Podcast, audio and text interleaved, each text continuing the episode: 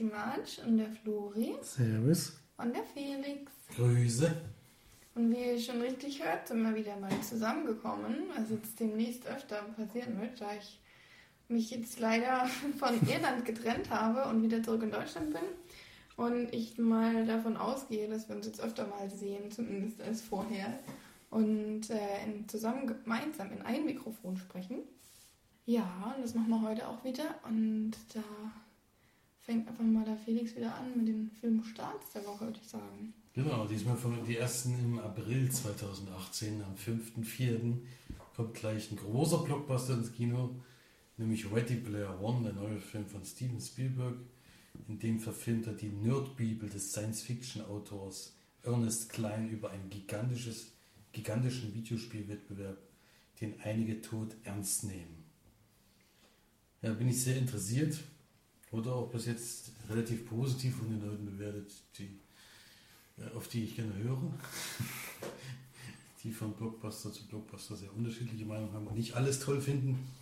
Ähm, deswegen freue ich mich persönlich schon drauf und ich werde ihn auf jeden Fall auch nächste Woche gleich sehen, wenn es, Diese Woche so gesagt. ja sogar diese Woche, wenn nehmen, es, wir nehmen ja Ostermontag auf. Also wenn die ist es schon die aktuelle Woche, wenn es halt auch zeitlich passt. Es muss halt auch, äh, weil der Film zwei Stunden 20 Minuten geht, muss es eben auch klappen, dass es vor der Sneak, weil nach der Sneak noch ein 2 Stunden 20 Film, das wird nichts. Ja.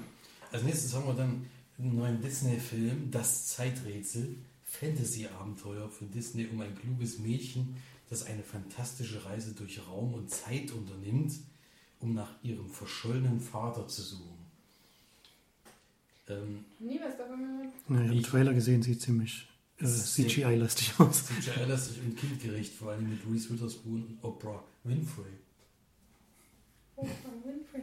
Ah, ja, äh, Reese Witherspoon, Witherspoon. Reese Witherspoon ist ja irgendwie gerade ziemlich weg vom Fenster, hat man so das Gefühl.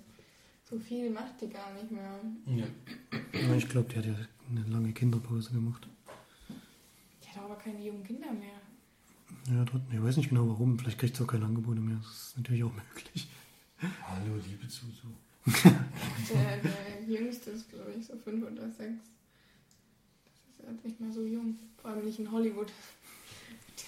Dann haben wir auch zwei Filme, die wir in der Sneak gesehen haben. Einen vor kurzem besprochen, nämlich Ghostland, ein Horrorfilm von dem Märtyrs-Regisseur, der, der ja sehr gefeiert wird. Ghostland ist so auf und ab. Ich fand ihn ja ein bisschen, diesmal ein bisschen zu krank, ehrlich gesagt. Was? Irgendwo gab es dann doch mal eine Grenze, das, die wurde da doch überschritten. Also jetzt nicht die von der brutalen sowas her, da gibt es ja keine Grenze, das ist ja eh, irgendwann wird es ja einfach nur noch dämlich. Aber halt äh, von dem, was daraus gemacht wurde, das fand ich dann irgendwie nicht mehr so toll. Äh, und Gringo, der Film ist, den wir diese Woche in der Sneak gesehen haben, deswegen werden wir den gleich besprechen. Dann Transit, Verfilmung des gleichnamigen Romans von Anna Segers um einen deutschen Flüchtling, der in Marseille die Identität eines verstorbenen Autors annimmt. Äh, dann haben wir Sometimes Happy, Sometimes Sad. Klassische Bollywood-Komödie mit Geil. Khan über den Sohn eines reichen Industriellen, der sich seinem Vater widersetzt und lernt, seinen Herzen zu folgen. Oh Mann, da könnte ich schon, die, die Bollywood-Filme Direkt sind, reingehen. da könnte ich direkt, also ich ärgere mich jetzt, dass der erst am Donnerstag anläuft. Das Mädchen aus dem Norden, preisgekröntes Drama um Rassismus in Schweden der 1930er Jahre und ein Mädchen aus der Volksgruppe der Samen, die als minderwertig angesehen werden. Puh, klingt schon relativ heftig. Ja, ist ja auch ein nordischer Film. Die haben es nicht so mit Happy. So Happy End haben wir nicht so oft. Ja. Dann haben wir noch Filmstars Don't Die in Liverpool, ein Film, der unglaublich gut in, im Kinocast besprochen wurde. Romanze nach einer wahren Geschichte um den Jungdarsteller Peter Turner, der in eine Beziehung mit der älteren Hollywood-Ikone Gloria Graham, Graham schlittert. Von Actionfilm steht drunter als Genre. Das kann ich mir nicht vorstellen. Wahrscheinlich die paar Filmszenen. Naja, die haben einen Punkt und einen Punkt und einen Punkt gegeben. Da ist bestimmt was für uns. Also er, zu mir hat er geschrieben, wurde, äh, wo ich gesagt habe, ich gehe jetzt in die Sneak, habe ich geschrieben, wenn der Film kommt, steh auf und geh. So ähnlich wie bei der Sechspakt. Dann Dokumentarfilm, dann Pio, italienisches Drama um den 14-jährigen Pio, das jüngste Mitglied eines Roma-Clans, der nach der Verhaftung seines Vaters die Führung über den Clan übernimmt. Was Mit ist ein 14? Roma-Clan? Roma sind die oder was? Ich denke mal, das ist sowas wie, wie so eine Mafia-Dings da. Ähm, Reseba, The Dark Wind. Das Drama des kurdischen Filmemachers Hussein Hassan behandelt den Genozid an den Jesiden im Nordirak, als Truppen des IS in das Gebiet einfallen. Ich bin jetzt gespannt, wie du den nächsten Film vorliest. Hm, Es ist jede Woche vor allem jetzt immer einer dabei. Bizim Köyün Sarkisi. Türkische Familienkomödie um den musikalisch begabten Zina, der in Istanbul aufgewachsen ist, mit seiner Familie jedoch wieder zurück aufs Land zieht. Das ist so eine Filmschreibe. Was soll da jetzt passieren? Hallo, so interessant. Wohl will wahrscheinlich keiner aufs Land, aber sie müssen. Und der letzte Film für diese Woche, Nobody's Watching. Drama über einen berühmten argentinischen Schauspieler, der nach New York zieht, um dort seine Karriere voranzubringen und stattdessen von Null anfangen muss. War denn da jetzt am 5.4. irgendwas für euch dabei? Denn außer natürlich Ready Player One, der Florian bestimmt auch interessiert. Die jetzt nicht so, ich weiß. Aber der Rest, Also ich würde gerne Ghostland sehen, aber wenn du nicht so ich findest. Ja, er ist schon gut, aber er ist schon. Nee, ist schwierig zu beschreiben. Und vielleicht das nordische Drama, auch wenn es kein Feel-Good-Movie wird. Also kann man auf jeden Fall gucken, vielleicht kommt er ja bei euch heute in der Sneak. Ja. Das dann zu dem Filmstart zum 5.4. und ich gebe weiter an die Filmcharts. Ganz schön durchgewirbelt. Wir haben neue Platz 1 und Platz 2. Jetzt habe ich hier versehentlich irgendwo drauf gedrückt. auf Platz 5 ist auf jeden Fall Black Panther. Nochmal gefallen. Der neue Marvel. Platz 4. Jetzt geht es gar nicht mehr zurück. Platz 4 Red Sparrow. Das ist alles weg. Jetzt verkackt. Äh, Platz, wenn ich jetzt noch Platz 3 gemerkt hätte, hätte ich sogar durchziehen können. Das Platz 3 ist Tomb Raider, genau. Und gefallen von der 1. Eins, auf die drei- auf die 3 gefallen. Ui. Platz 2, da ist der Neuensteiger. Pacific, Pacific Rim Uprising. Der zweite Teil. Und die neue Nummer 1 ist tatsächlich Peter Hase. das, ja, Schön An- für Ostern alle Animationsabenteuer. reingerannt. Schöner Osterfilm für die ganze Familie. So sieht's aus. Es hat gereicht für den ersten Platz immerhin. Ich denke mal, Lukas, der Lokomotivführer, wird es dann nächste Woche ablösen. Ich bin gespannt. Mal hoffen. Ach so, nee, das ist ja die Originalverfilmung, oder?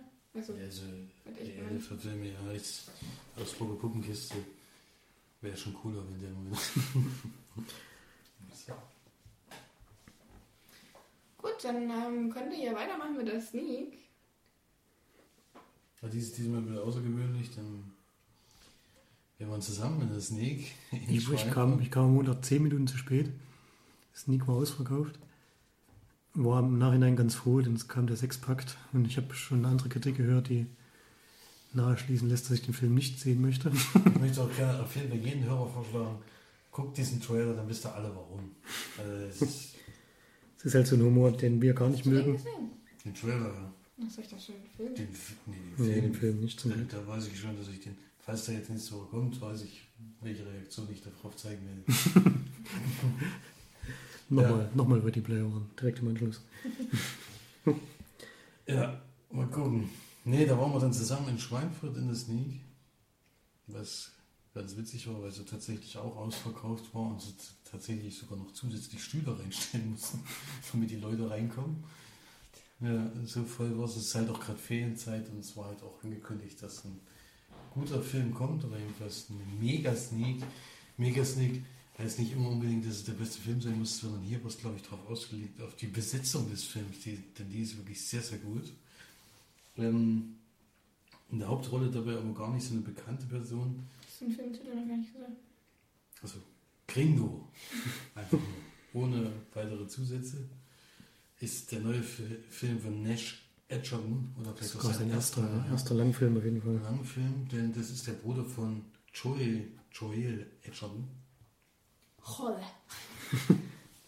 der ja schon in letzter Zeit öfters bekannt war, uns vor allen Dingen als einer der wirklich erstaunlichsten Filme ähm, Warrior. Und der wirklich eine sehr, sehr eindrucksvolle Rolle gehabt. Da hat man gesehen, dass er wirklich gut Schauspieler kann. Äh, Der jetzt der Bruder oder der, Der der, den Film gemacht hat? Der den Film gemacht hat, ist Stuntman und ist immer der Stuntman für seinen Bruder bei jedem Film. der war wahrscheinlich Geil. Warrior extra zu sehen. Ne? Ja, ist schon Ja, irgendwie cool lustig. irgendwie. Aber es ist dann auch noch dabei eben Charlize Theron, äh, Amanda Seyfried, Tandy Newton und der von, von Hardcore, der Typ ist aber, finde ich eigentlich immer cool, wenn der irgendwo auftritt. Der Naja, am meisten nur solche Nebenrollen. Meinst du jetzt den Blonden? Charlotte Couple ist das. Ne, der, der auch Der bei. den Bösen gespielt hat bei Hardcore? Nee, nee, nee, nee, der, den, mit dem er zusammen rumgelaufen ist, der mit dem Der, Fußabdrehen. Ach so. Der, Typ, der, der, der war doch der bei Dings dabei, bei, bei dem. In, wie hieß denn der? District 9 hat auf jeden Fall die Hauptrolle, Ja, weiß genau. District 9 hat sie auch dort, aber hier auch bei den, wo sie in einem Raum drin waren und sich die ganze Zeit beschießen, da ist er auch dabei. Ach so, Free ja. Fire. Free Fire, genau. Genau, da ist er auch dabei. Den finde ich immer ganz cool, wenn er auftritt und der ist hier auch wieder, hat auch wieder eine coole Rolle. Äh, Ja, ist das denn? Charlotte Couple ist der. ja, ist ein Südafrikaner. das? Das ist ein Südafrikaner. Ach ja, stimmt. Das ist ein Südafrikaner. Ja. Ja. Ein Film, der jetzt am Donnerstag anlaufen wird, am 5. April, also das sieht in der Sneak jetzt heute oder eben morgen. Hast du eigentlich auch Free Fire? Nee, leider auch nicht. So, Free Fire und so. Das ist noch gar nicht so einfach zu sehen. würde ich nochmal mitgucken. Ja, das war echt geil.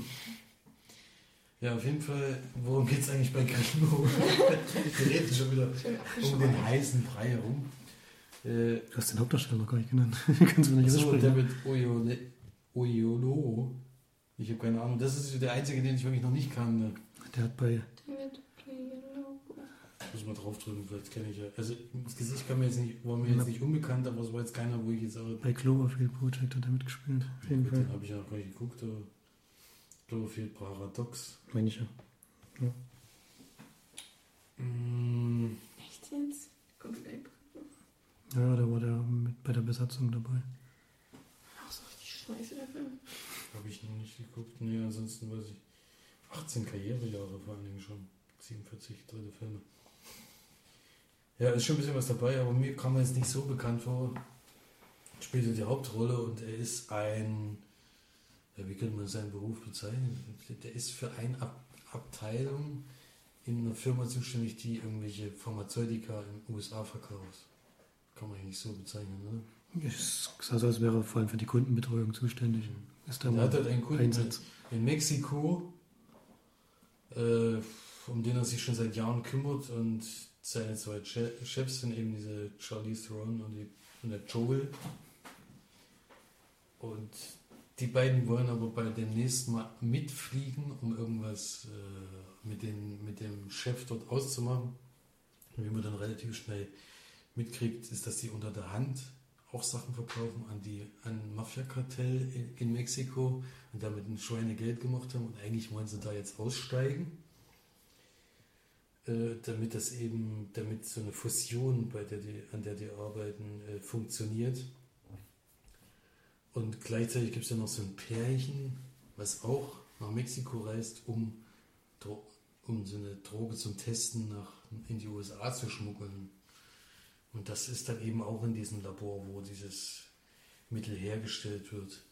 Und er ist es zwischendrin, er ist eigentlich äh, ein Kerl, der es nur seinen Job sehr gut machen will und absolut gar nichts mit diesen bösen Sachen zu tun haben will. Jetzt kriegt er allerdings mit, dass sein Chef eine Fusion anstrebt und fragt ihn danach und er sagt, ja, es ist alles in Ordnung, wir nehmen dich überall mit, wo, wo wir dich mitnehmen können, wie dann aber, wie er dann aber eben schnell mitkriegt, ist es eben so, dass er eigentlich dann keinen Job mehr haben wird. Und dann entschließt er sich dazu, kann man das schon sagen, oder ist das Im Trailer kommt es nicht so rüber. Ich würde es noch gar nicht so verraten. Auf jeden Fall wird er in Mexiko entführt und es wird 5 Millionen Lösegeld verlangt. Und jetzt gilt es natürlich für die beiden Chefs irgendwie äh, rauszubekommen, wie man das, wie man es am besten zahlt oder eben nicht zahlt, oder man den, auf den ich vielleicht doch verzichten kann.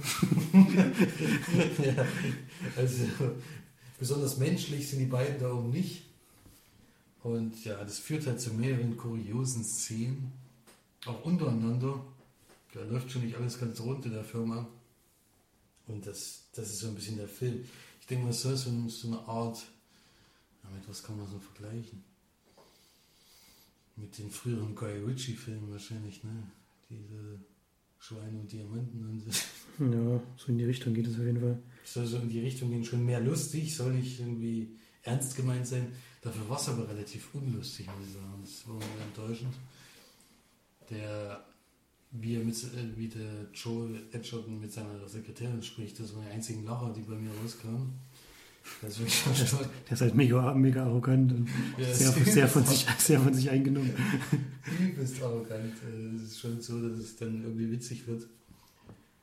Aber ansonsten ist es kein Film, wo ich jetzt sagen würde, da müsste man unbedingt ins Kino gehen. Also da hat schon einiges gefehlt. Ich fand wie gesagt, nicht spannend. Dann war es in sich manchmal nicht so ganz schlüssig. Man hätte schon viel früher das alles beenden können. Und der, der eigentlich, na gut, das kann ich ja nicht sagen, das ist ja ein Spoiler. Nee.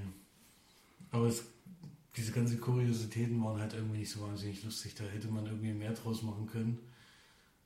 Hm, Sollte halt so ein cooler Actionfilm werden, wo alle Kerle halt reingehen, sich kaputt lachen, aber ich finde, das ist er dann leider nicht geworden. Ja, was mich gestört hat, waren eigentlich alle Nebengeschichten. Einmal dieses mit dem Paar, was dann nach Mexiko geht. Das war überlebend. Die war total unnötig. Der Film geht fast zwei Stunden, die hätte man eigentlich komplett rausstreichen können. Der war nur noch eine Stunde. Naja, die kommen nicht so vor. Also. Ja, gut, ja. Das, hätte, das fand ich wirklich hätte man sein lassen können. Und sämtliche Nebengeschichten sind halt solche Frauengeschichten mit Bettgeschichten und was weiß ich. Das, was halt, Eifersucht, dann also Ja. du denkst, äh, das ist. Ist schon so ausgelutschtes Thema und sie greifen halt immer wieder darauf zurück. Es gibt anscheinend nichts anderes Kurioses mehr, was man nehmen könnte. Muss immer irgendwie irgendwelche Fremdgeh-Sachen und so ein Zeug dabei sein. Das, hab ich jetzt, ist mir schon öfter aufgefallen, dass es in fast jedem Film inzwischen vorkommt. Das braucht man eigentlich so jetzt nicht mehr unbedingt. Und war auch, also die Stellen waren wirklich überhaupt nicht lustig.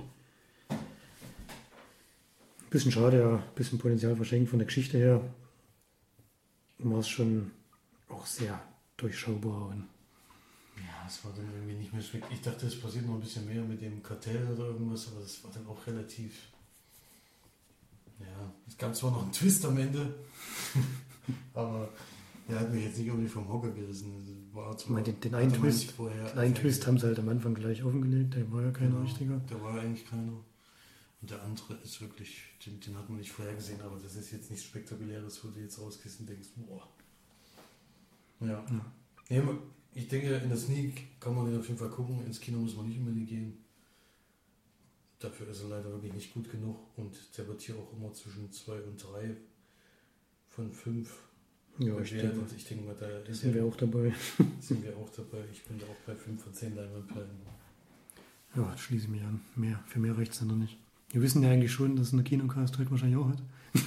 der Tipp passt so gut drauf, dass Passt es sehr drauf. wahrscheinlich ist. Mal sehen, wie die den dann finden. Vielleicht finden die ein bisschen besser und können ein bisschen mehr lachen. Es war halt auch im Kino, dafür, dass es ausverkauft war, relativ ruhig die ganze Zeit. Also es waren nicht nur wir, die nicht so wahnsinnig oft gelacht haben. Das ist schon mal ein schlechtes Zeichen. Hätten sie wahrscheinlich bei der Sechspakt, hätten sie mehr. Ich fürchte so. Ja. ja, so viel zu Gringo. Gut, Wer war da abgelenkt? niemand. Nur ich gewusst, dass das schon vorbei ist. Ähm, ist schon. Reicht ja jetzt langsam mal auch. Lass dich mal kürzer, Mann. Ja, jetzt kommt ja deine Besprechung, die geht ja wieder eine halbe Ja, Stunde. meine und Florians Besprechung, deswegen denke ich mal, halten wir uns relativ kurz, weil wir waren nämlich beide im Kino, haben beide den Film gesehen, den Felix schon besprochen hat. Deswegen ähm, können wir uns relativ kurz fassen.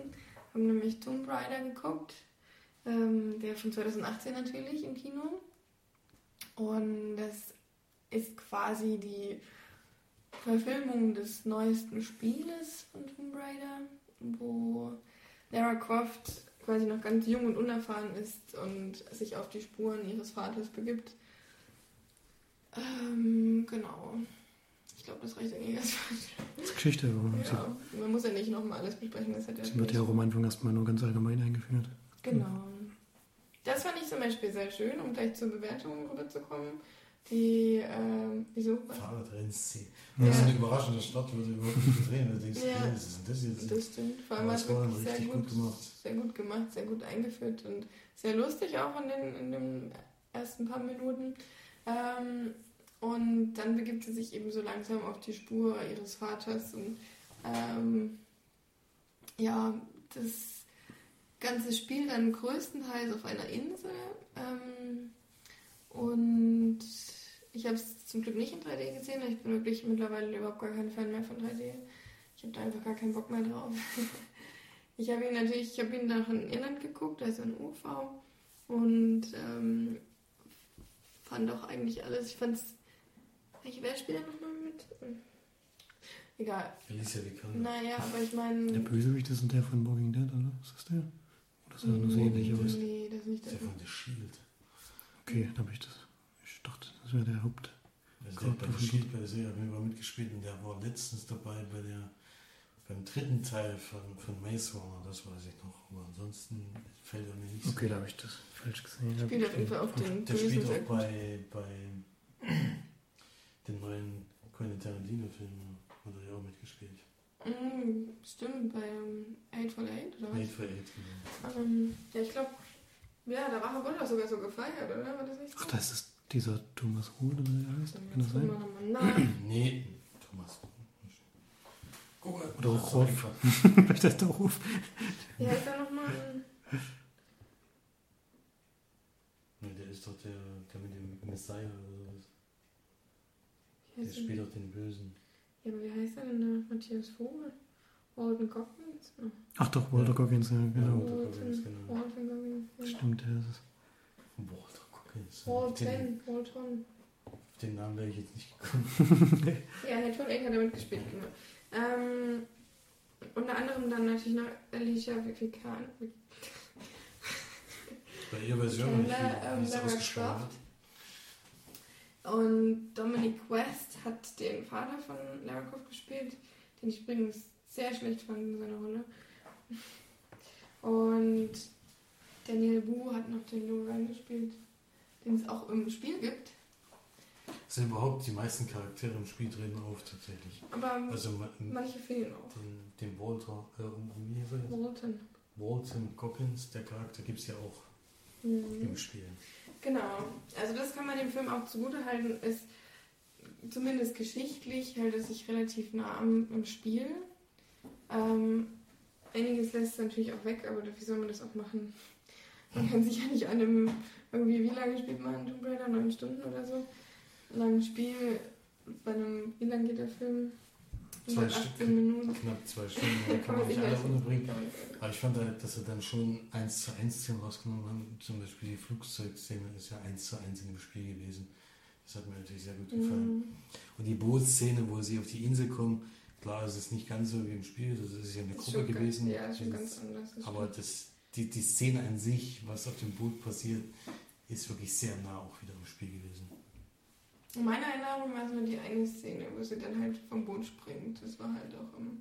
Aber ich meine, im, Spiel zerbricht er doch das Boot und das sieht schon echt mega spektakulär aus. Und vor allem springt sie ja eigentlich von einer gebrochenen Von Seite zur anderen, andere. genau. Das ist ja das Geile eigentlich auch. Aber es ist trotzdem. Aber es war trotzdem von, zumindest auch von der Geschichte her, also das, was auch quasi auf der Insel passiert und welches, welchem Mythos sie hinterherjagen, sozusagen, das ist wirklich, das ist sehr genau wie vom Spiel. Und ähm, ja, was mir sehr gut gefallen hat, womit man damit mal anfängt, ist auf jeden Fall, ähm, dass sie die Rolle oder die, die Person Lara Croft wirklich sehr verletzlich dargestellt haben und sehr unerfahren. Und besonders die erste Szene, wo sie, oder die Szene, wo sie das erste Mal jemanden umgebracht hat, die fand ich wahnsinnig gut, weil man da einfach total gesehen hat, dass sie da mega im Zwiespalt ist und ob das jetzt richtig war, was sie gemacht hat und so weiter. Und das hat sie natürlich auch wahnsinnig gut gespielt. Deswegen war sie schon wirklich sehr gut besetzt da. Wo die ja, glaube ich, auch Mini ist, oder? Die ist doch bestimmt voll klein. Die sieht so klein aus. Ja, Croft ist aber auch keine gewisse Größe oder sowas. Äh, die Szene ist übrigens auch aus dem Spiel. Das war ja im Spiel auch Mhm. äh, ein ganz, ganz schwieriger Moment, wo sie die erste das stimmt. sozusagen. Mhm. Aber das fand ich schon sehr gut, dass wir es mit übernommen haben, dass wir sie dann wieder Lara Croft als, als äh, ja, ja, wie so ein kleines Rehchen erstmal durch die Welt stolpert und sich dann langsam aufrichtet und ja, Die Entwicklung, die man im Spiel nimmt, nimmt sie auch in dem Film. genau. Und am Ende, ganz am Ende, ähm, sieht man sie dann, wie sie dann ihre Waffen kauft. Das war auch cool. coole Da hat sie auch die Frisur gehabt. Da hat sie die Frisur gehabt, denn das sah also wirklich sehr aus wie, wie Lara Croft, ja. Die Klamotten fand ich auch sehr schön. Mhm. Die hat wirklich eins zu eins dieselben Das Klamotten im stimmt. Spiel an. Diese graue Oberteil und so, ja, das stimmt. Es war, es war schon einiges ziemlich, ziemlich gut gemacht. Was mir nicht so gefallen hat, waren, äh, er kam mir teilweise zu lang vor, der Film. Ähm, es hat sich ein bisschen gezogen. Und dann diese ganze Geschichte um den Vater rum fand ich auf der Insel nicht so toll. Davor, das fand ich total interessant. Also, wo sie da auch ausgefunden hat, ähm, wo, wo sein Geheimversteck ist und bla bla, das Mhm. fand ich sehr gut gemacht. Aber auf der Insel, das hat mich dann irgendwie genervt. Ähm, aber das musste dann irgendwie noch so rein. Ist, ist ja, Dramaturgie. Empathie, die man quasi in den Film einbringen soll. Ähm, und dann fand ich einiges auch sehr. Ähm, also ich muss sagen, wir saßen in Reihe 3. Deswegen waren wir relativ nah am, am Bildschirm, ran, äh, Bildschirm dran. Und ähm, man, ich habe leider einiges gesehen, was animiert war und zwar sehr deutlich. Und da haben mir einige Szenen wirklich gar nicht gefallen. Und das hat mich leider extrem rausgezogen aus dem Film, weil mh, ich manchmal auch gesehen habe, dass sie den Dschungel teilweise wirklich sehr animiert haben. Also auch so bei Sachen, die völlig überflüssig waren, fand ich. Ähm, vieles war wirklich Kulisse, das hat man auch gesehen. Aber man muss ja auch sagen, die haben nicht so wahnsinnig viel Geld gehabt. Aber äh, teilweise war das, wo sie da zum Beispiel die Szene, wo sie mit dem Fallschirm runterspringt, das ist ja eigentlich, das ist eigentlich alles, da selbst die animiert teilweise. Und einmal auch, wo sie, das fand ich so schade, einmal hängt sie an diesem Wasserfall dran und dann ziehen die die Kamera so raus, dass man den Wasserfall sieht und sie, wie sie so ranhängt an dem, an dem Flugzeug. Und da sieht man halt auch, dass sie animiert ist. Und das war so, das war so ein, so ein, so ein oh nein. das hat mich dann irgendwie, das, ich meine, na, ich weiß auch nicht, man, das hat mich dann irgendwie sehr rausgeholt. Und manche Dinge fand ich sehr, ähm, also es sah einfach sehr plastisch aus, so wie aus Pappmaché. Und das, weiß nicht, das war für mich nicht ganz so glaubwürdig teilweise. Aber trotzdem war es ein gut gemachter Film und vor allem mal wieder eine sehr gute Spielverfilmung. Auf jeden Fall. Hat man ja leider fast gar nicht. Also vielleicht Silent Hill. Ähm, ja, also muss man mal Florian noch kurz reden. Ich bin der Einzige von uns, der das Spiel nicht gespielt hat. Mhm. Deswegen konnte ich da ziemlich unvoreingenommen daran gehen. Ich finde halt, der, dass der Film gut schafft, so, so einen Look von dem Spiel auch rüberzubringen. Einige Szenen, da denkt man schon, ja, es hätte jetzt bestimmt auch Spaß gemacht, das selber zu spielen. Ja noch machen. ist schon relativ actionlastig, was mir halt ein bisschen gefehlt hat bei Tomb Raider. Meistens so was und so die Rätsel, es waren sehr, ja, sehr wenig. Das stimmt auch wieder. Mir hat es auch sehr gut gefallen, wie die Figur eingeführt wurde. Also die ersten 20 Minuten waren sowieso richtig gut, da hatte ich schon richtig Spaß auf den Film. Mhm.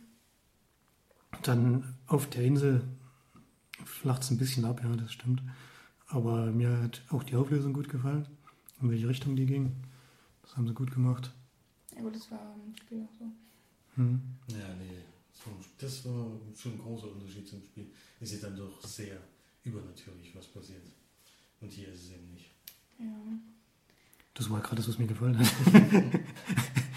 Es ist dann schon noch ein bisschen mehr Action dann am Ende. Da geht es dann richtig zur Sache. Ja, Das, das haben sie ja weggelassen. Ich meine, das hätte dann in Siege aber nicht funktioniert, glaube ich.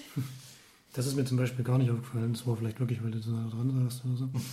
Ich fand, das sah ziemlich gut aus. ja, ich glaube, es war weil ich so nah dran saß. Das ist mir gar nicht so aufgefallen. Ich hatte natürlich auch 3D. Also vielleicht So nah dran ist natürlich ein anders. bisschen anders. Ja, ist auch schon- Ging ja gar nicht anders. Ich hätte noch lieber ein 2D gesehen, aber war nicht möglich. Und fanden auf jeden Fall eine gute, gute bis sehr gute Spielfilm, ja, Spielverfilmung. Hat Spaß gemacht auf jeden Fall. Alicia Vikander, Daumen hoch. Sehr, sehr hübsche junge Dame auf jeden Fall. Die, So jung ist sie gar nicht mehr. Man denkt das ja. Die hat glaub 31 ist sie, glaube ich. Die hat aber, glaube ich, auch schon. Haben die nicht schon ein oder zwei? Also ein Kind auf jeden Fall, aber zwei. Die ist ja mit. Ja, Die ist ja mit, ähm, mit Michael Fassbender verheiratet. Mhm. Die schon ein Kind oder zwei? Deutsch-irischer Schauspieler, Michael Fassbender. Jetzt kommt die Gossip. Mhm. Ich gebe auf jeden Fall 7 von 10 Leinwandperlen. Ich bin auch bei 7 von 10. Das ist ja die perfekte Runde. Alle drei Sprecher geben dieselbe Note. Also scheint der Film doch gut zu sein. Ja. Trotz einiger Abstriche natürlich. Ja, schön. Schön. Finde ich erfreulich. So, dann habe ich auch noch einen Kinofilm. Und zwar habe ich äh, Molly's Game geschaut. Nee, das ist kein Kinofilm.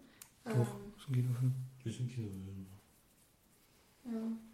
Und äh, hab den, der geht 2 Stunden 20 mit Jessica Chastain, die diesmal braune Haare hat und keine roten. Was ganz wichtig ist. und zwar geht es um, es ist quasi eine biografische Drama-Verfilmung, würde ich jetzt mal sagen, von einer Jungfrau, Molly Bloom, die erst ähm, als Skifahrerin, weil sie, ich glaube, war das auch schon Olympia oder war das Das war die? Vorausscheid. Vorausscheid für Olympia, Es ja. gab drei Kandidaten und eine durfte nur hin. Freestyle war das doch oder so, ne? Und ähm, sie da quasi mitgefahren ist und schon von Kind auf von ihrem Vater, einem etwas strengen Vater, würde ich sagen, ähm, trainiert wurde. Kevin Costner spielt den übrigens. Genau. Ein ein sehr alt gewordener Kevin Costner. Und ähm, sie da leider versagt, beziehungsweise nicht versagt, sondern ein, ein großes Unglück passiert. Und äh, sie dadurch äh, mit dem Skifahren aufhören muss. Und sich dann, ja, einen Job sucht in einem, in einem Club, wo sie da jemanden kennenlernt, der sie als seine Assistentin an, anheuert sozusagen. Und sie durch ihn dann zum Pokerspiel kommt. Also sie spielt nicht selbst, sondern sie wie eine Art, sie organisiert die Pokerspiele und sie ist wie die Art Bank, würde ich jetzt mal sagen. Also sie muss halt immer die, die ganzen Finanzen regeln. Die Leute, die halt was ausgezahlt haben wollen, die müssen immer zu ihr kommen und kriegen dann erst das Geld, wenn sie das quasi bestätigt, würde ich jetzt mal sagen. Genehmigt halt. Man muss ja wissen, dass es auch krieg, Genau. kriegen kann dann. Das ist quasi, das, dass sie dann auch quasi die, die einigen Tausenden von Euro oder Dollar dann auch bekommt, es was schief läuft beim Pokerspiel. Ja, und sie dann quasi so in dieses, in dieses Genre reinkommt, den Pokergenre. Und ähm, ja, wer von der Geschichte noch nichts gehört hat, es geht ja vor allem auch darum, dass sie äh, das in Hollywood gemacht hat, ganz am Anfang zumindest. Und da einige Film, ja, Hollywood-Stars quasi auch bei diesen Pokerspielen ähm, teilgenommen haben, wie unter anderem ja auch Leonardo DiCaprio oder Tobey Maguire, ähm, wie man das jetzt im Nachhinein so rausbekommen hat. Und dann geht es darum, dass sie vom FBI zwei Jahre nachdem sie wirklich solche, solche Pokerspiele organisiert hat, ähm, festgenommen wird.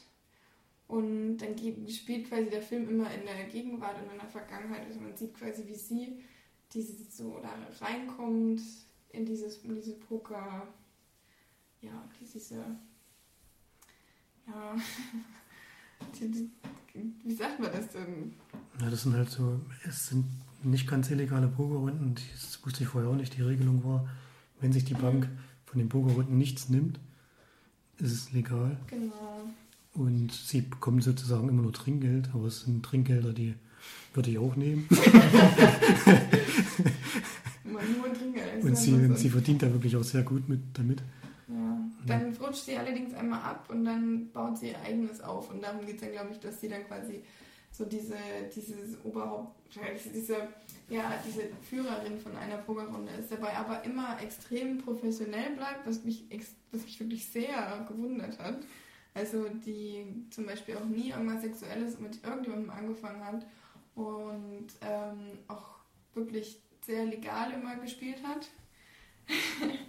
ähm, auch wenn es eher schwer, gef also schwer gefallen ist, ich mal so sagen. Und ja, darum geht es dann eigentlich auch, dass die FBI dann das gegen sie ermittelt und Idris Elba ihr Anwalt ist, sozusagen ihr Anwalt spielt, der dann versucht, sie zu verteidigen während dieser FBI-Geschichte. Ja, ich glaube, das reicht eigentlich auch. Klingt jetzt vielleicht von der, von der Zusammenfassung etwas skurril und ein bisschen vielleicht auch langweilig, aber es ist wirklich sehr spannend gemacht. Es ist sehr interessant, was ich nicht gedacht hätte.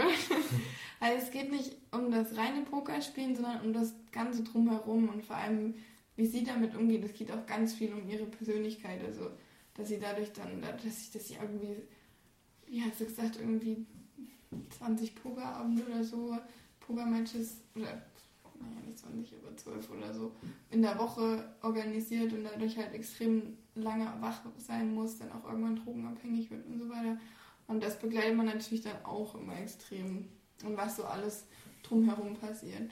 Und dass sie vor allem, auch gerade weil das FBI das ja möchte, die Namen der ähm, Poker, in der Pokerrunde, die halt da mitgespielt haben, nicht freigeben lassen möchte. Also, ich weiß nicht verstehe, warum, warum kommt das FBI überhaupt auf die zu? Ja, weil es. Es, geht um ein paar ähm, Teilnehmer der Pokerrunde. Genau. Und die wollen die quasi, die wollen von ihr quasi die, die Bestätigung bekommen, dass die ja, mitgemacht aber, haben. aber selbst wenn, das ist doch nicht illegal. Naja, was, was die gemacht haben, ist sozusagen illegal auf dem Weg. Kann man schlecht erklären, worum es da geht, sonst wird man schon zu viel vorwegnehmen. mich wundert halt, dass es überhaupt zu der Gerichtsverhandlung kommt sozusagen. Deswegen Nee, es ist halt, es ist, sie ist halt auch, am Anfang ist sie immer zu, ist sie zum Beispiel auch zu ihrem Anwalt gegangen und gefragt, ist das legal? Und er hat gesagt, wie hat er gesagt? Das ist so eine Grauzone es ist legal, solange du währenddessen nichts Illegales machst oder so. Zum Beispiel halt mit Prostituierten oder Drogen oder so Mhm. Dann ist es noch, noch so halblegal sozusagen. Aber es ist, man kommt halt darauf an, wie man es auslegt und so weiter, was damals vorgefallen ist. Und ja. Aber es Sie wird im Prinzip angeklagt, um Informationen Genau. preiszugeben, die sie eigentlich nicht preisgeben will, Genau. Mhm. um sich freizukaufen oder so. Und das lässt sie halt nicht mit sich machen, soweit. Sehr starke Frau, sehr erstaunlich. Ähm, Die spielt ja auch immer solche kranke eine Erfindung der Wahrheit hat man erst vor kurzem ja auch Mhm. so in die Richtung, wo sie auch schon so eine starke Frau spielen. Und jetzt, jetzt wieder. Also, die sucht sich schon sehr, sehr gute Rollen aus, die Dame. Es ist schon krass auf jeden Fall. Also die machen mit der eigentlich, die reißen die eigentlich zu Boden, die Frau, und die macht, sagt trotzdem hier, nee, ich will keine Leben zerstören und so weiter. Das ist schon, das ist schon krass, vor allem weil die halt die jetzt auch nicht so unbedingt grandios behandelt haben, ne, bei diesem Pokerspielen, würde ich jetzt mal sagen. Aber ähm, es ist schon sehr beeindruckend, vor allem wenn man dann auch so ein paar, paar Namen im Kopf hat, die da jetzt vielleicht wirklich wirklich da spielen. So. Man halt wirklich sagen, ist wirklich so die High Class. Also die, was sie da organisieren auf die Beine stellen, das ist schon Mhm. der Wahnsinn. Die ist wirklich Die besten die, Locations und die besten Angestellten. die hat einfach wirklich ein wahnsinniges Businessgefühl. So. Es ist halt scheiße, dass sie das jetzt mit so halb legal, illegalen ähm, Pokerspielen dann genutzt hat, aber sie ist dadurch halt wirklich wahnsinnig wohlhabend geworden. Also, Mhm. obwohl sie eigentlich nichts Illegales gemacht hat. Muss man auch mal schaffen. aber gut, ich fand ihn für wirklich sehr gut. Auch Jessica Chastain fand ich wahnsinnig gut. Idris Elba war natürlich auch gut. Der hat allerdings nicht ganz so viel Screentime. Dann spielt auch, ich würde immer Mark Zuckerberg sagen, ne? weil der immer Mark Zuckerberg gespielt hat. Wer ist der denn nochmal? Der Junge. Ähm, hm. Andrew Garfield, ne? Oh nee, der hat ja den, den zweiten gespielt. Ne? Nee, der, der auch bei Dings halt gespielt. Der mit der spitzen Nase, Mann. Wie heißt er denn? Der spielt auf jeden Fall auch mit. Mal, ich guck mal schnell.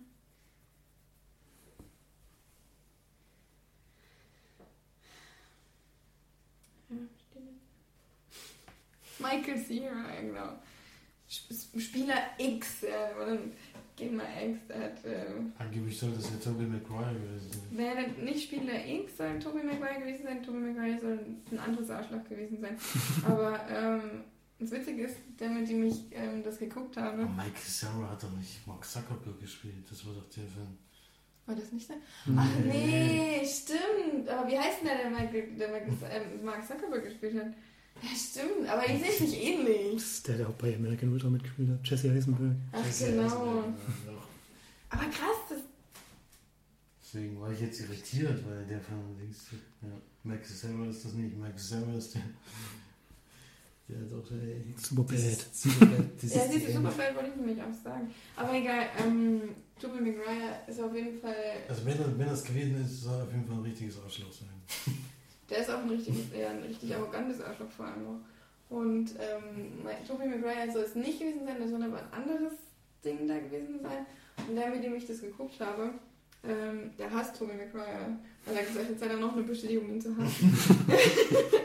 also auf jeden Fall, um das abzukürzen, ist ein wahnsinnig guter Film, sehr unterhaltsam, sehr spannend, sehr interessant, eine ganz, ganz interessante und ähm, ja, wahnsinnig starke ähm, Hauptperson, Molly Bloom. Und ich habe mich dann auch ein bisschen belesen. Die hat ja wirklich echt schon ganz schön viel durchgemacht, die arme Frau. Und ähm, deswegen definitiv mal schauen. Sehr sehenswert, obwohl wenn ich eigentlich nicht so mit diesem. Es geht ja nicht nur um dieses Pokern, das ist eigentlich ganz gut. Es geht halt viel noch um sie und was sie macht. Und man sieht einiges von Jessica Chastains Brüsten, deswegen ist es vielleicht auch was für dich vieles. Ich habe zum Glück schon einen Film gesehen, der das ausgiebig genutzt hat, aber Zum Glück. ich bin jetzt auch nicht so mega, also ich finde sie jetzt nicht so mega heiß, muss ich Sie sagen. ist schon sehr hübsch. Aber sie ist schon sehr hübsch, ja. Schon sehr Aber die hat, äh, lest doch noch mal bitte den Ehemann vor. Den, den Namen möchte ich jetzt auch von dir mal hören. Von Jessica Chastain. Jessica Chastains Ehemann? Hm, vielleicht aber willst du schon gelesen, das war auch dieser italienische Graf. Ach so! Das war, der hatte so einen schönen Namen. Ähm, Wo steht das denn? Ah. Gianluca Passi de Preposulo. Ja, ich weiß nicht, wie die sich kennengelernt haben, wahrscheinlich beim Film Hinspielen in Cannes oder so. Die ist schon hübsch. Ja, hübsch ist die auf jeden Fall. Auch sehr begabt auf jeden Fall. Nicht nur, nicht nur schön anzusehen, sondern auch sehr interessant. Sucht sie auf jeden Fall sehr gute Rollen. Mhm. Das kann man sagen. Ja, von mir auf jeden Fall 8 von 10 Leinwandperlen für den Film. Ähm, war sehr angetan. War einer von meinen vielen sehr guten Sneak-Filmen, die ich dieses Jahr schon sehen durfte. Was, ist eigentlich- was bei mir irgendwie umgangen wurde bis jetzt. Gut, dann machen wir den gesehenen Film weiter, würde ich sagen. Und keine Ahnung, kann einer von euch anfangen. Ja, Florian hat ja, glaube ich. Ich hab, kann auch über, was über Star Wars 4 erzählen. Stimmt. Star Wars Episode 4. Äh, habe ich natürlich, brauchen wir glaube ich zum Film nichts mehr zu sagen. War halt diesmal eine etwas außergewöhnliche Aktion, heißt Star Wars in Konzert. War in Stuttgart im Liedersaal. Sehr, sehr großer Saal, mit einer Leinwand von aufgebaut und das Orchester spielt eben die Filmmusik live. Konnte man denn dann überhaupt die Leute verstehen im Film? Man konnte sie teilweise verstehen, allerdings wurde der Film dann nochmal extra unter- untertitelt, dass man auch mitlesen konnte. Deutsch oder Englisch? war beides auf Deutsch. Und das Untertitelte war ehrlich gesagt besser als die Synchronisation damals, die war nicht so überragend. da wurde aber ziemlich viel Quatsch erzählt. Aber das, der Film ist ja inzwischen noch über 40 Jahre alt. Und sieht man So ihm, krass, ne? sieht man ihm natürlich jetzt auch langsam an, aber macht schon immer noch Spaß. Ich fand es auch schön, dass Episode 4 war, denn die habe ich schon lange nicht mehr gesehen. Wusste auch nicht mehr alles hundertprozentig. Das war ganz schön. Eigentlich Episode 4 sogar, die, die so viele ähm, Oscars bekommen hat. Das war halt der erste sozusagen. Das ist der allererste Star Wars-Film eigentlich. Ja. 1977 kam der raus. Hatte nicht da sogar so viel? Und bestimmt für die ganzen Effekte und sowas wird er wahrscheinlich ordentlich abgeräumt haben. Ja, übelst, ich glaube, es war wirklich viel. Das hat übelst viel Oscars, hätte ich nie gedacht. Dass da noch so viele Oscars Auf jeden Fall kann man den immer noch sehr gut gucken, trotzdem. Mhm, Oscar 1, 2, 3, 4, 5, 6 Oscars hat er gewonnen. Mhm. Sollten allerdings im Original schauen. Also die Synchro ist wirklich teilweise ein bisschen schwierig zu, zu ertragen. Aber war natürlich ein sehr schönes Ambiente und die Filmmusik so im Vordergrund zu hören, war es wirklich sehr schön. ist wirklich eine tolle, außergewöhnliche Musik. Hat mir sehr großen Spaß gemacht. Und würde es auch weiterempfehlen. Es ist in ein paar Städten, in Leipzig ist es auf jeden Fall auch, das weiß ich. Ich glaube, in Stuttgart ist jetzt rum, waren nur drei Auftritte. Anfang 2019 kommt dann der nächste Teil. Das Imperium schlägt zurück in den Konzert. ja, würde mich auf jeden Fall auch interessieren. Ich finde es halt preislich etwas etwas viel. Ja, ich habe es geschenkt bekommen, Ja, bekommen, mir ist egal. ist- aber ich hatte halt jetzt mal nachgeguckt, weil mich das auch interessiert, aber weiß nicht. Ist auch alles nicht in der Nähe leider. Ich meine, der Preis ist wirklich nachvollziehbar, denn das Orchester ist sehr, sehr groß. Man musste wahrscheinlich auch sehr, sehr lange proben, um das, vor allem die Einsätze und alles so 100% hinzukriegen. Es hat wirklich einwandfrei funktioniert. Ich habe nirgendwo einen Fehler entdeckt, dass irgendwas mal nicht gepasst hätte. Das war schon sehr, ja bestimmt lange falsch gespielt. das, kann ich nicht beurteilen. Das war auf jeden Fall sehr außergewöhnlich. Ja, Felix hat noch gesagt, dass sie, glaube ich, sehr viel dafür bezahlen müssen, dass die überhaupt. Den Film zeigen Den Film können. zeigen, Zeigen ja, Ja, die Lizenz alleine dafür ist wahrscheinlich Ja. schon wahnsinnig teuer. Deswegen. Der Preis kann ich schon nachvollziehen, aber es wäre eine sehr lange Anreise und der hohe Preis. ist- Das hält mich halt so ein bisschen ab. Ja. Obwohl mich das auch sehr interessieren würde. Für die Leute, die in den Städten wohnen, wo es stattfindet, kann man wirklich sagen, also lohnt sich wirklich auch diesen Preis dann in dem Fall mal zu bezahlen, vor allem wenn man noch den Film sehr mag. Bei Erik überhaupt da? Erik war nicht da, aber die Stephanie hat- wusste auf jeden Fall von ihm, von dem Konzert. Hat dann daher die Karten geholt. Hm. Vielleicht war er bei den anderen beiden. Nein, ist dabei. Die waren direkt am nächsten Tag, ich weiß nicht. Achso. Hm, Hm. vielleicht. Ja, kann man auf jeden Fall empfehlen. Ist jetzt auf jeden Fall jetzt als nächstes in Hamburg stationiert. Geil. Und dann äh, in zwei Wochen weiß ich, da ist es in Nürnberg. Ja. Aber voraussichtlich ist es jetzt schon schwer, an Karten zu kommen. Das Ja, war wirklich ist sehr, sehr schnell ausverkauft. Äh, viel ist schon ausverkauft, das stimmt.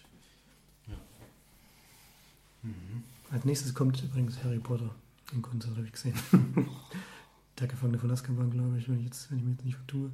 Aber vielleicht bin, bin ich mir unsicher. Das ist halt auch klar ein Brecher. Ja. Eigentlich fast das beste Buch. Hm. Der und ich finde, der Orden des Phönix ist auch sehr gut. Vor allem wie, also aber vom Buch her. Der Film ist halt wirklich hm, Der, der zusammengekürzt. Film ist halt, aber Das ist ja das längste Buch, das es Mhm. überhaupt gibt. Und das auf einem Film. aber das war wirklich ein sehr, sehr gutes Buch. Also beide, die. Aber der zweite Teil ist auch richtig gut. Mhm. Als Buch auch. Also man, man vergisst es Unterschätzt- manchmal. Man manchmal die Aber anderen wie viele, wie viele die da auch geschrieben hat über diese Versteinerung und so weiter und wie, wie die da diese Rätsel gelöst haben und so, das war eigentlich mega gut, eigentlich der zweite. Das so die zwei, drei und vier sind so meine Lieblingsbücher. Aber egal, das ist wirklich Und fünf. Und eins. ja, also man kann alle sehr gut lesen. Ja. Mhm. Dann kommen wir mal zu unserem Film, ne, den wir heute gesehen haben. Eigentlich passend zu dem Film, den du vorhin besprochen hast. Der hat ja einen ähnlichen Verlauf genommen. Im ersten Moment. noch zu meiner Serie, ich dann noch besprechen. Passt auch noch dazu. Also besser konnte ich nicht auswählen. Ich hatte ja vor kurzem äh, Chuck besprochen, der wahre Rocky, wo es ja um diese Geschichte ging, wie Sylvester Stallone auf die Geschichte von Mhm. Rocky gekommen ist, dass es eben auf eine wahre Begebenheit sozusagen beruht hat. Und da wurde mir dieser Film vorgeschlagen. Und ehrlich gesagt, wie der Film angefangen hat, und Marc saß ich neben mir, habe ich gedacht, ich glaube, das ist ein reiner Boxfilm. ich glaube, das wird nicht vermarsch. Aber ich fand Ja. der Creed zum Beispiel auch wahnsinnig gut. Das ist ja, Ja, eigentlich auch ein reiner. Ist eigentlich auch ein reiner Boxfilm. Den fand ich auch richtig, der ist wirklich cool. Aber ich habe erstmal gedacht, äh, ob das was wird. Dann war aber gleich Denzel Washington im Bild. Denzel Denzel. Washington im Bild, da war ja bei March schon wieder alles geklärt. Auch noch in Jung.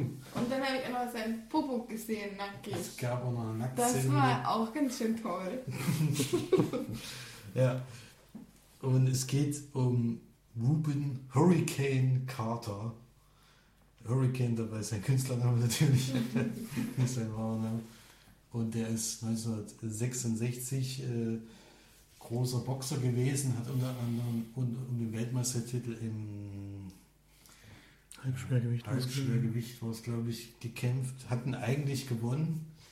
Wie man gesehen hat, wollten die, die Richter nicht unbedingt, dass er gewinnt, sondern der andere. Er ist natürlich schwarz, wenn man Denzel wahrscheinlich nicht kennt. Ja. Das Hurricane wollten die Leute schon- nicht und alle in dem Saal haben auch gemerkt, dass eigentlich äh, Rubin Carter eben gewonnen hat, was da zu sehr vielen Buchrufen geführt hat. Aber sie wollten eben nicht, dass der gewinnt. Und kurz darauf ähm, ist er in einer Disco und äh, ein Mann spricht die andere, ob er, ob er bei ihm mitfahren will, weil er in die Stadt fährt. Und hat er gesagt, nee, fahr du mal. Ich habe schon was getrunken. Er darf da mit seinem Auto fahren, was natürlich eine Riesenaktion für diesen jungen Mann ist. Freut sich natürlich wahnsinnig. Und dann aber auf der Fahrt werden sie von der Polizei angehalten. Denn in derselben Zeit ist an einer anderen Stelle in der Kneipe drei Menschen erschossen worden.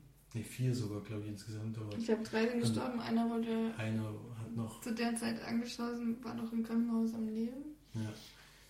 Und es ist ziemlich schnell klar, dass sie die Verdächtigen, die zwei, obwohl sie ja nur, nur von der Disco gekommen sind, Es war halt so, dass es Augenzeugen gab bei dem Tatort und dass sie gesagt haben, es waren zwei Schwarze in einem weißen Auto und das waren halt dann da leider auch zwei Schwarze in einem weißen Auto. Und genau. das hat dann schon gereicht. Es hat dann schon gereicht, dass sie eben vernommen werden. Sie werden auch denen vorgeführt, die eben das überlebt haben. Äh, Die sagen, nein, die waren es nicht. Und sind dann auch die Zeugenaussagen, die sonst sind, sagen eigentlich, nein, sie sind es nicht. Es ist allerdings ein Polizist dabei, der seit Jahren den Ruben Carter auf, auf dem Kieker hat. Der hat schon als Elfjähriger sozusagen also mal verhaftet worden, weil er einem Jungen geholfen hat, der von einem Mann äh, Weisen, sehr hohen Persönlichkeit in dem Dorf. Ein Mann wurde belästigt. Also wollte, wollte mehr, also, also mit dem Kind was, was haben. sozusagen. Mhm. Das, da hat er ihn vor beschützt. Da wurde er damals schon verurteilt dafür, weil der das natürlich ganz anders dargestellt hat. Der hat den behauptet, er wollte ihm die Uhr klauen. Und da wurde er in ein Weißen, nein, nicht Weißen, aber in ein Internat gesteckt. Bis zum 18. Lebensjahr oder eingesperrt, auch von den Eltern weg. Bis zum 21. ah nee, so 21. sogar. Er haut dann von dort ab. Also 18 Mal. So Deswegen heißt er 18 Ja. geht dann zur Army und wo er zurückkommt, wird er gleich wieder verhaftet, wo er dann gesehen wurde. Mhm. Und dann sitzt er eben noch die Zeit ab, die er in dem Waisenhaus, äh, in dem- in dem Internat hätte absitzen müssen. Und dann, wo er da rauskommt, äh, ist er eben Berufsboxer. Da trainiert er schon seit der Army. In der Army hat er schon viel geboxt und da dann immer weiter. Und ist halt extrem effektiver Kämpfer, der die Leute meistens schon in, nach kurzer Zeit eben umhaut. Und dann kommt es eben zu diesen ja, Verhaftungen. Der Polizist hat ihm halt seit seinem elften Lebensjahr schon auf Kieger und er möchte gerne, dass der, der Zeuge, der jetzt sozusagen noch da ist, der den Tatort zuerst gesehen hat, eben sagt, dass, es, dass er die beiden dort gesehen hat. Und das macht er dann auch. Und dafür kommt er dann eben ins Gefängnis und wird so dreimal lebenslänglich verurteilt, weil es eben drei Morde waren. Und dann geht es halt darum, wie er versucht, aus dem ganzen Schlamassel wieder rauszukommen. Ist ja nicht nur für ihn richtig bescheiden gelaufen, sondern viel schlimmer finde ich eigentlich, dass der andere Typ einfach nur den nach Hause fahren will. Wo ich denke, kann einfach nicht sein. Und der, der wird ja genauso zu dreimal lebenslänglich verurteilt. Also ganz, ganz schlimm. Und wie sie eben versuchen, da wieder rauszukommen. Ja. Ist auch bitter, dass er da irgendwie kein Taxi gerufen hat und das ist halt alles echt ziemlich schlimm genau. Also wir haben uns danach belesen und das scheint alles relativ nah an der Geschichte wirklich ähm, verfilmt worden zu sein. Und das Ding ist halt, dass man den größten Teil ihn halt im Gefängnis sieht, weil er halt wirklich den größten Teil seines Lebens im Gefängnis ist. Leider. Und ähm, ihn dann auch so ein bisschen begleitet, wie er halt versucht, nicht verrückt zu werden und sich ähm, wirklich total gegen alle Gefängnisordnungen eigentlich wehrt. Und ähm, ja, ist ein ganz interessanter Charakter auch wieder, der Hurricane. und ähm, ja, auf jeden Fall ein sehr interessanter Film. Es geht dann auch darum, dass man dann noch ein paar Personen kennenlernt, die ihm dann versuchen zu helfen, freizukommen. Und ähm, ja, das Das ist ja dann auch, großen Teil. das ist auch, dass das auch eben in der Wahrheit so passiert ist, halt wirklich, wie viele Zufälle überhaupt dazu kamen, dass die seine Geschichte eben kennengelernt haben und ihm dann im Endeffekt helfen. Mhm. Das ist, ein, ist schon ein mega Zufall gewesen, dass das überhaupt dazu kommt. Und ja, es ist wirklich eine sehr erstaunliche Geschichte, finde ich. Und ich habe auch noch nie vorher was von dem Film gehört. Das, Ja. Oder von der. Person auch. Von ja, das überrascht mich auch, weil das, ich hätte schon, ich hätte jetzt, hatte jetzt keine große Erwartung an den Film und dann war das dann am Ende so spannend, weil ich gedacht habe, du, willst einfach unbedingt wissen, wie es ausgeht. Man kann sich zwar schon ungefähr denken, aber das, also den Film kann ich auf jeden Fall so empfehlen, komischerweise. Von 1999 übrigens. Ich hatte ihn viel älter eingeschätzt, viel älter eingeschätzt, als er dann im Endeffekt war. Hm. Und ja, Denzel Washington auf jeden Fall auch wieder wahnsinnig gut in dem Film. Also man kann eigentlich mit dem gar nichts falsch machen. das ist echt unfassbar. Es wird, es wird mal tragisch, wenn der nicht mehr ist. Aber ja, ähm, fand ich auch auf jeden Fall ein sehr, sehr besonderer Film. Auch geht relativ lang. Ähm, zieht sich aber nicht, weil man halt, es passiert einfach wahnsinnig viel.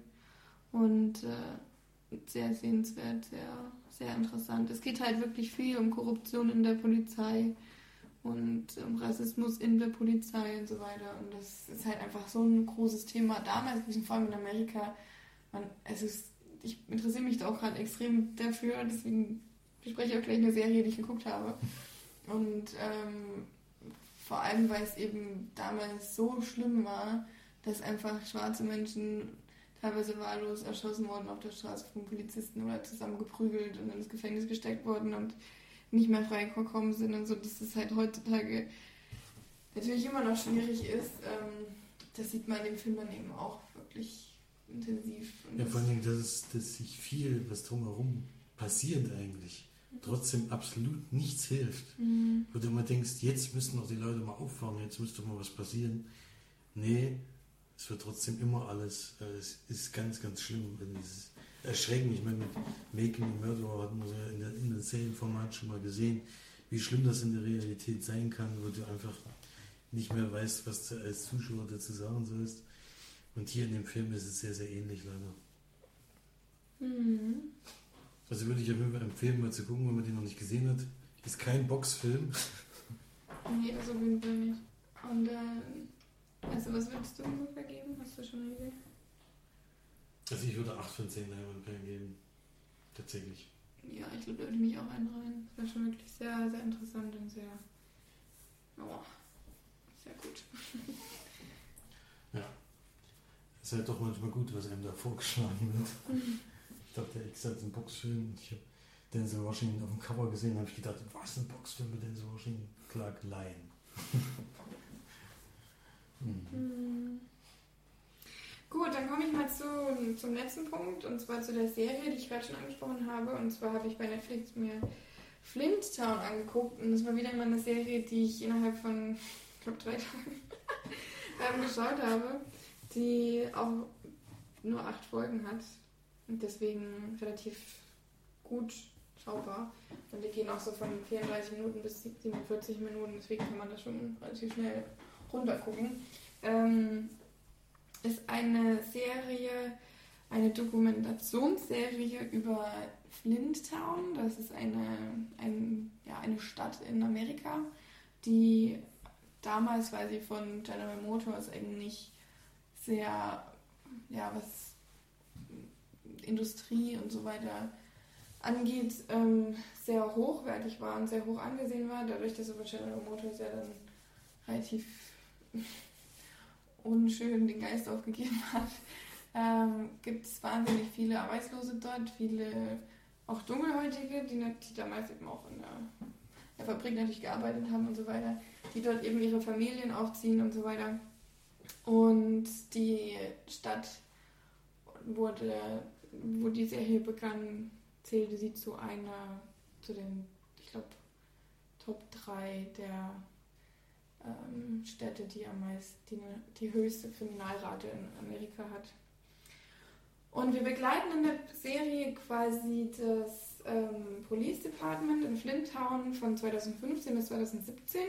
2015 gab es nämlich einen großen Wechsel in Flinttown. Es kam eine neue, ja, neue Bürgermeisterin, die auch einen neuen Polizeichef äh, eingestellt hat. Und dadurch hat sich einiges geändert in Flinttown. Da Nämlich vor 2015 waren, also nicht kaum, es waren einfach wahnsinnig wenige Polizisten in Flinttown und die konnten alle möglichen Anrufe und, und sonstiges Emergencies einfach nicht nachkommen, weil sie einfach unterbesetzt waren. Und dann krempelt der neue ja, Chef, krempelt die Sache dann alles so ein bisschen um, hat bekommt von der Bürgermeisterin allerdings auch wahnsinnig viele Möglichkeiten dazu und ähm, in der Serie geht es wirklich größtenteils darum, um Korruption in der Polizei, um Rassismus auch in der Polizei. Das ist natürlich für die Polizisten auch wahnsinnig schwierig, weil sobald sie jemanden Schwarzen irgendwie falsch anpacken oder halt mal noch eine drüber hauen, dann wird natürlich ganz groß Rassismus geschrien in der ganzen Stadt vor allem auch. Muss man allerdings auch sagen, es gibt auch viele Rückblicke von 1970 zum Beispiel, hat das glaube ich stattgefunden, dass es da eine Riesenkonferenz gab, wo dann auch von, der, von den Bürgern ganz viele gesagt haben, hier, wir können das einfach nicht mehr, dieses, diese, diese rassistische Polizei, das geht nicht mehr, es muss alles sich ändern und dass es da wirklich sehr viel Rassismus dort auch stattgefunden hat, also was auch wirklich so war und äh, viel Korruption auch. Und dass sich das bis heute noch nicht wirklich geändert hat. Und das zeigt viel in der Dokumentation auch, dass es wirklich immer noch in Amerika bis heute noch Polizisten ihre Macht missbrauchen und ähm, dadurch andere Polizisten einfach wahnsinnig Probleme haben und nicht genau wissen, wie sie mit, mit, mit Dunkelhäutigen zum Beispiel umgehen, sondern nicht nur Dunkelhäutige auch, wo dann die ganze Sache um, rumging mit Attentätern und so weiter. Das wurde dann natürlich auch noch kompliziert und ja, da geht es viel darum, eben um, Korruption und so weiter. Und das Gute ist oder das Schöne finde ich an der, an der Dokumentation ist, dass man nicht nur die Polizisten in ihrem Einsatz erlebt, sondern auch zu Hause teilweise, mit denen so ein bisschen Sympathie aufbauen kann und so weiter. Und die, die Serie sich auch Zeit lässt, viele Sachen sehr eindeutig zu erklären. Ja. Also finde ich, ich finde solche Sachen momentan unfassbar interessant, weil mich das so schockiert, dass es das immer noch gibt und dass es, wie es damals war, also das, diese Rückblicke, die man da gesehen hat, ist einfach katastrophal gewesen. Das kann man wirklich kaum beschreiben, wie die da damals mit den Dunkelhäutigen umgegangen sind. Das ist ja heute immer noch teilweise so, aber da wird uns in Deutschland wird vorgeworfen, dass wir Nazis sind, ne? Und die Amis, Amerika ist sowieso gerade nicht so, nicht so angesehen, würde ich mal sagen. Aber definitiv eine Serie, die, wenn euch das Thema interessiert, die ich auf jeden Fall sehr empfehlen möchte, weil es ist relativ schnell geschaut, es ist sehr interessant gemacht und es ist allerdings, da muss ich schon eine Warnung aussprechen, es ist sehr eindeutig. Man sieht viele, man sieht zum Beispiel Leichen, man sieht viel Bluten, man sieht viele Schussopfer und so weiter. Also man sieht auch einmal einen toten Hund, der hat mich sehr, sehr umgehauen, muss ich sagen. Das ja. Und aber ein bisschen persönliche Sachen. Und ähm, man sieht einiges sehr eindeutig, da muss ich schon sagen. Das ist vielleicht ein bisschen Vorsicht, aber ansonsten sehr, sehr gute Serie für mich zumindest. Mich wahnsinnig interessiert. Na, versucht denn jetzt eigentlich der neue Polizeichef da was dran zu ändern durch den größeren, durchs größere Aufgebot oder gehen die Probleme eigentlich genauso weiter wie? Also das, ähm, er versucht, also man hat das bis Problem ist, man weiß nicht so genau, ob man ihm trauen kann oder nicht. es kommt immer so ein bisschen, bisschen was auf und dann sagt er, wir müssen das und das und das und das machen, aber manchmal denkt man so, hm, vielleicht vertuscht er doch ein bisschen was. Ähm, und dann am Ende ist es dann so, also man soll den Film, äh, die Serie schon gucken, weil ich will ja nicht so viel spoilern, aber ähm, man ist eben immer so hin und her er versucht wirklich viel, aber führt dann auch diese Bodycams ein und so weiter. Er bringt dann auch, ist auch ein wahnsinniges Ding, dass sie dann einen Spürhund bekommen zum Beispiel. Und ähm, ja, er versucht wirklich viel zu machen, aber man ist so ein bisschen zwiegespalten. Das jetzt, ist es jetzt so oder so. Ja. Und man weiß, also die Bürgermeisterin ist auch schwarz, aber man weiß auch bei ihr nicht so ganz, ist das jetzt alles so. Also es ist, das ist halt das, was ich meine. Es ist so, das ist wirklich sehr interessant. Man hat einige, also so eine Polizistin und einen Polizisten, die sind auch ein paar in dem, in dem Department, die sind beide total cool, super interessant. Die haben auch so einige Screentime zum Glück in der Serie. Bei denen weiß man halt, die sind wirklich 100% nicht korrupt und irgendwas und nicht rassistisch und so weiter. Und deswegen die beiden sind wirklich sehr interessant und auch einige andere Charaktere, die man da begleitet. Aber das Gute ist auch, dass sie nicht nur die Polizei ähm, in der Dokumentation zeigen, sondern auch viel von der von der von dem von der Stadt halt auch, was die wie die die Leute, die dort wohnen, wie die das sehen, wie sie jetzt mittlerweile auch so eine große Wahl, was sie darüber denken und so weiter. Also die Polizei arbeitet auch relativ dicht mit dem mit dem Stadtrat sozusagen zusammen und äh, wollen da halt schon einiges ändern und ja, es ist wirklich sehr interessant, sehr gut gemacht, sehr außergewöhnlich auch. Könnt ihr mal gucken. Zu sehen auf Netflix, oder? Müssen wir mal gucken, ob es auch im was bestimmtes Gibt's in Deutschland? Gibt's in Deutschland auch? Habe ich gut. angefangen in Deutschland zu gucken. Gibt es aber auch in England. Äh, in England. In Englisch, das in Irland halt. Ja, würde mich auf jeden Fall sehr interessieren. Ich würde es auch noch mal gucken. Fand ich schon sehr interessant. Aber ja, super, dann haben wir es aber geschafft. Vielen Dank fürs Einschalten. Ich hoffe, es war interessant. Du wolltest jetzt noch einen Kommentar? Nee, Kommentare gab es ja nicht. Gab schon, aber veröffentlichen, veröffentlichen wir nicht. Es gab jetzt keine bösen Kommentare oder so, Nein. nur Spam, Nachrichten, Gedöns halt. Kritik nehmen wir natürlich auch gerne an, wenn die jemand schicken will. Ja, wir ignorieren sie nur leider. Nein. Also ich meine jetzt, wir ändern sowieso nichts. Ach so, ja, das stimmt. Sehr große Motivation, Kritik zu schreiben jetzt. Wird aber veröffentlicht, aber wir machen halt nichts weiter damit. Nein, Quatsch, ihr könnt natürlich gerne schreiben und ansonsten schaltet beim nächsten Mal auch wieder ein. Bis dahin dann. Tschüss. Tschüss. Tschüss. Thank you.